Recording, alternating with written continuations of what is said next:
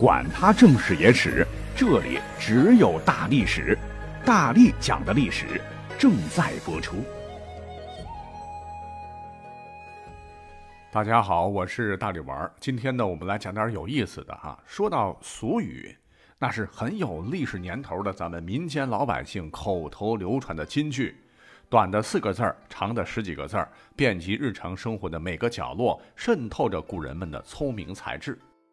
可是呢，由于传播的年头太久，里头呢有些很多生动有趣的历史知识点，大家早就不知所以然，故而有些俗语哈，只看表面的话，我们现代人会觉得怪怪的。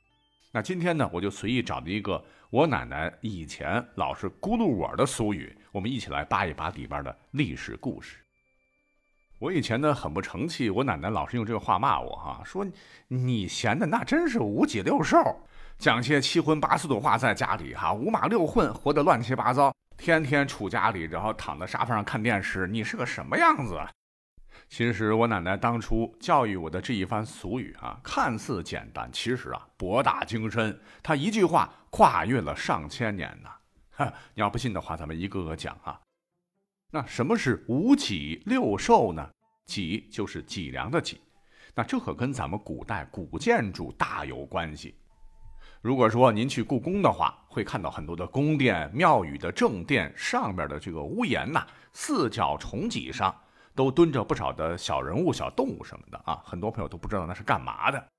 那第一位把头的呢，是一位骑凤的小老头，带领着一波形态各异的蹲兽，依次是龙、凤、狮子、海马、天马、霞鱼、狻猊、谢豸、斗牛和行石。那这些小人儿啊，越多的话，就代表建筑等级越高。那为什么在四檐上要造这些小人儿的排排坐？龙啊，它能星云作雨，是皇权神圣的象征。凤凰呢，古代百鸟之王，常常象征祥瑞，也比喻有圣德之人出。狮子代表勇猛威严，海马乃防火神器，古代建筑可都是木头做的。天马象征着威德通天。而狻猊是一种神兽，形似狮子，是喜烟好坐，一般呢都会出现在那种香炉上啊，吞烟吐雾，外貌和狮子相似，能食虎豹，乃猛兽也，亦是威武百兽帅从之意。而这个侠鱼也是海中的异兽，星云不雨，也是灭火防灾的神兽。至于谢豸。史书载是体型大者如牛，小者如羊，类似麒麟，全身长着浓密黝黑的毛，双目明亮有神，额头上通常长有一角，就有点像西方的那个独角兽吧。说谢豸啊，他拥有很高的智慧，懂人言知人性，怒目圆睁，能辨是非曲直，能使善恶中间。而排在他后头的这个斗牛，传说呢是一种囚龙。牛身有鱼鳞，与侠鱼作用相似，一说为镇水兽。而排最后第十个位置的叫行石，哈，是一种带翅膀的猴子吧，背生双翼，长得像雷震子，手持降妖伏魔的金刚宝杵。据说这哥们儿工作职责就是防雷劈。最后我们要介绍一下那个领头的骑凤小老头儿，因为他最神秘哈，民间也称作齐凤仙人。那他的身份呢，在老百姓口中有好几种说法了哈。最为流行的就是这个老头啊，乃是齐国的齐闵王，是公元前二百八十四年战国时期的齐国君主，为重回齐桓公时代的荣光，曾经掀起了齐秦，齐秦，轻轻的我将离开你，不是那个齐秦哈，是秦国和齐国争霸的斗争，发动了垂沙之战。又大败南方楚国，发动了函谷关之战，连秦国都被打的是丢盔卸甲，并吞并了富有的宋国，自称东帝。南割楚之淮北，西侵三晋，欲并周氏，自称天子。可是呢，他这个步伐有点大扯的蛋了啊！穷兵黩武，齐国兵枯将寡，哎，这个国库就空虚了。那大将乐毅就率领着缓过劲儿来的五国联军，最终攻破齐国七十二城。齐闵王就出逃莒城，那为了活命就跑啊跑，跑啊跑，跑到一条大河旁边。这敌军后边夸夸夸将至，被捉住肯定是乱刀砍死呀。齐闵王不甘受辱，正拔剑自尽，这时神奇的事儿发生了，天上忽然下来一只凤凰，将他救起。齐闵王赶快爬到凤凰的背上，凤凰呢就将齐闵王带离的险境可谓是逢凶化吉。后人呢根据这个故事就设计了这么一个形象，在屋顶上讨吉利。那这一对神兽哈，别说你去观察古代建筑的话，队列安上去确实会使古建筑更加的雄伟壮观，充满着艺术魅力。不过呢，只有皇家才有资格排十个神兽啊。一般地方呢，大家常见的有是六个最多，那老百姓就统称为六兽。除此之外，古代建筑的屋顶啊，富贵人家极其讲究，多为五殿顶、歇山顶两种规制，有一条正脊和四条垂脊，共五脊组成，因此叫五脊殿。那这是一个具体什么形象呢？你看故宫的午门。紫禁城的太和殿，那我们经常能看到的，应该就是我们附近寺庙里边的天王殿等等，他们的这个房顶就是这样的设计了。那外观上看是凹曲屋面的造型，飘逸舒展，就犹如大鹏展翅，是咱们中国特有的飞动之美。讲到这儿，哎，这都是咱们中国传统的文化之美啊。那为什么老百姓会把古建筑的东西搞一个组合，搞一个俗语，称之为五脊六兽呢？而且呢，他这个意思应该是完全贬义啊，就说你天天浑浑噩噩的，不知道你在干嘛。这个词儿好像很高级，应该表达的是一种美好的东西才对，怎么是用来教训人呢？其实原因很简单，因为古人在民间看到的最多的就是无脊的屋檐上，从齐凤仙人开始，龙凤虎一共是排了六尊神兽，可是感觉这六个家伙成天成宿的就趴在屋脊上，好像什么事儿也不用干。于是乎呢，民间就有好事者把五脊六兽用来形容百无聊赖、无事可做的一种状态。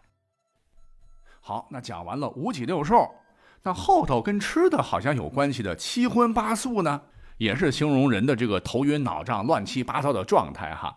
那我们经常用，可是七荤八素到底是哪七荤哪八素呢？很多朋友就答不上来了。那我去查了查哈，从历史上看。有一种说法说，这个八荤呐，对应的是烹饪术语，原指八种珍贵的食物。因为咱们中华饮食是源远流长，那各朝各代记载的八珍都不一样。比如最古老的《礼记》所列的八珍为：纯熬，就是肉酱油烧饭；纯母，肉酱油烧黄米饭；以及刨豚，就是微炸烤的炖乳猪。以及刨脏就是微烤炸的炖羊羔，还有什么倒针就是烧牛羊鹿里脊，择针酒糖牛羊肉，熬针就类似今天的五香牛肉干，以及干疗就是油炸狗肝，古代是吃狗的哈，就狗的肝脏等八种食品。等到了宋代呢，所谓的八珍又不一样了啊，说是龙肝、凤髓、豹胎、梨尾、消翅、星唇、熊掌、酥络蝉。龙肝可不是真的龙的肝，嗯，到哪找龙去哈？乃是娃娃鱼或穿山甲的肝，亦或是蛇的肝。这个凤髓当然也不是凤的了哈，可能是锦鸡的脑髓。这个豹胎啊，就是豹子的胎盘。人们常说啊，可不敢吃豹子胆。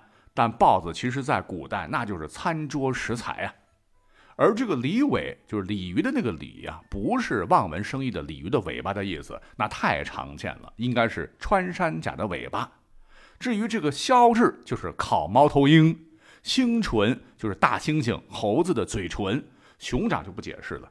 至于这个苏洛蝉，这名字起的挺好的。我觉得吧，因为我们山东这边经常吃知了猴、豆虫、蚕蛹比较多，可能是一种裹着高级酥络的蚕蛹。那蝉的习性在古代认为它是代表着向死而生嘛，古人死后呢都会在嘴里含一个玉蝉，那把它做成食物吃进肚子也挺高级的，对吧？那宋代之后到了清朝一查更讲究，还分什么山八珍、水八珍各八珍。山珍为熊掌、鹿茸、犀鼻或象鼻、活蜂、果子狸、豹胎、狮乳、狮子的乳头，还有猴头。水八珍乃是鱼翅、鲍鱼、鱼唇、海参、裙边，裙边就是憋的甲壳外围的裙状软肉，以及干贝、鱼脆和嘎什麻。哎，最后这一个可不好找啊！哈，生长在中国东北长白山山脉，地势高而寒的沟泽地带的一种珍贵蛙种。总之，您瞧瞧啊，别说古人能吃上的，那都是大富大贵的人家，咱们现代人也吃不上这样的八珍菜肴啊！食材难搞不说，很多都是野生动物，要保护的，吃了要判刑的。那由此也可见，八珍各个历史时代并无定式。那和一块儿的说，确实是琳琅满目、乱七八糟，有些不知何以下口。那说完了八珍七素呢？哎，这个简单了，说法也是不一。如今常见的就是青菜、萝卜、番薯、芋头、南瓜、蘑菇、豆腐，凑够七样就算，组合也是很多很多了。那八荤七素再一拼盘样式太多了哈，排列组合，鲍鱼、海参、豆腐、驼峰、熊掌炖萝卜等等等，罗列出这些菜名很多很多，会让写的人直昏头。所以呢，我深刻怀疑创作这个俗语的百分之百，那就是个大吃货。好，我们讲完了八荤七素，你可能会问，不对吧？你不是要说七荤八素吗？你怎么讲的却是八荤七素的历史啊？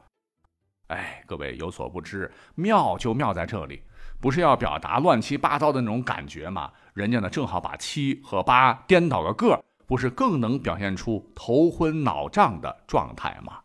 其实这样的表达方式非常非常多哈，什么七上八下啦，七手八脚啦，七零八落了，很押韵，颠个个还能一语双关来形容混乱的样子，我觉得那真是绝了。再来，至于五马六混，这个简单，说的是古代驿站啊，有五匹官马当中，不知怎么地啊，混进一匹来自别处的马，滥竽充数，在马槽里混吃。那最后乱七八糟这个俗语，我们要重点解释解释，就是乱的不成样子的意思啊。那有的说法说前半段乱七和后半段八糟，实际上牵扯到了两次影响我国历史走向的重大历史事件。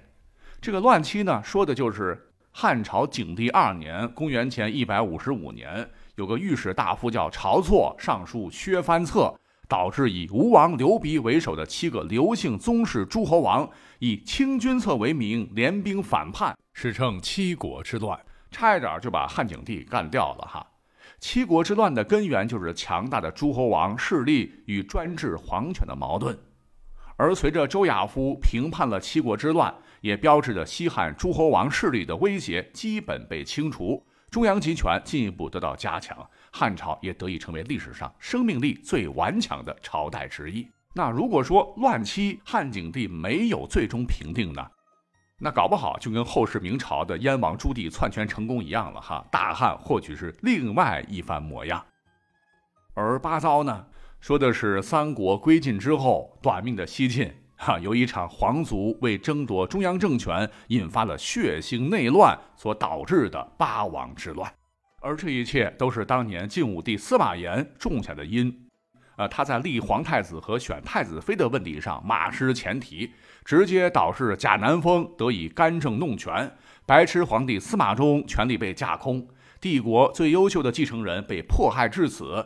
这个史上第一悍妇丑女贾南风。还奸淫天下美男，道德败坏，朝政被搞得乌烟瘴气，忠臣屠戮，民怨沸腾，就导致在边疆手握重兵的八大王爷进京夺权，杀来杀去啊！十六年间造成的生灵涂炭，朝廷已经无法掌控全国，趁你乱要你命啊！正好当时呢，边疆地区有很多彪悍的少数民族割据政权，他们也是趁势而起啊，彼此又是一番杀伐。尸骨成山，血流成河，十室九空，成为了人间地狱。南北朝时代降临了。那这么看来，CP 乱七八糟，还真够混乱的。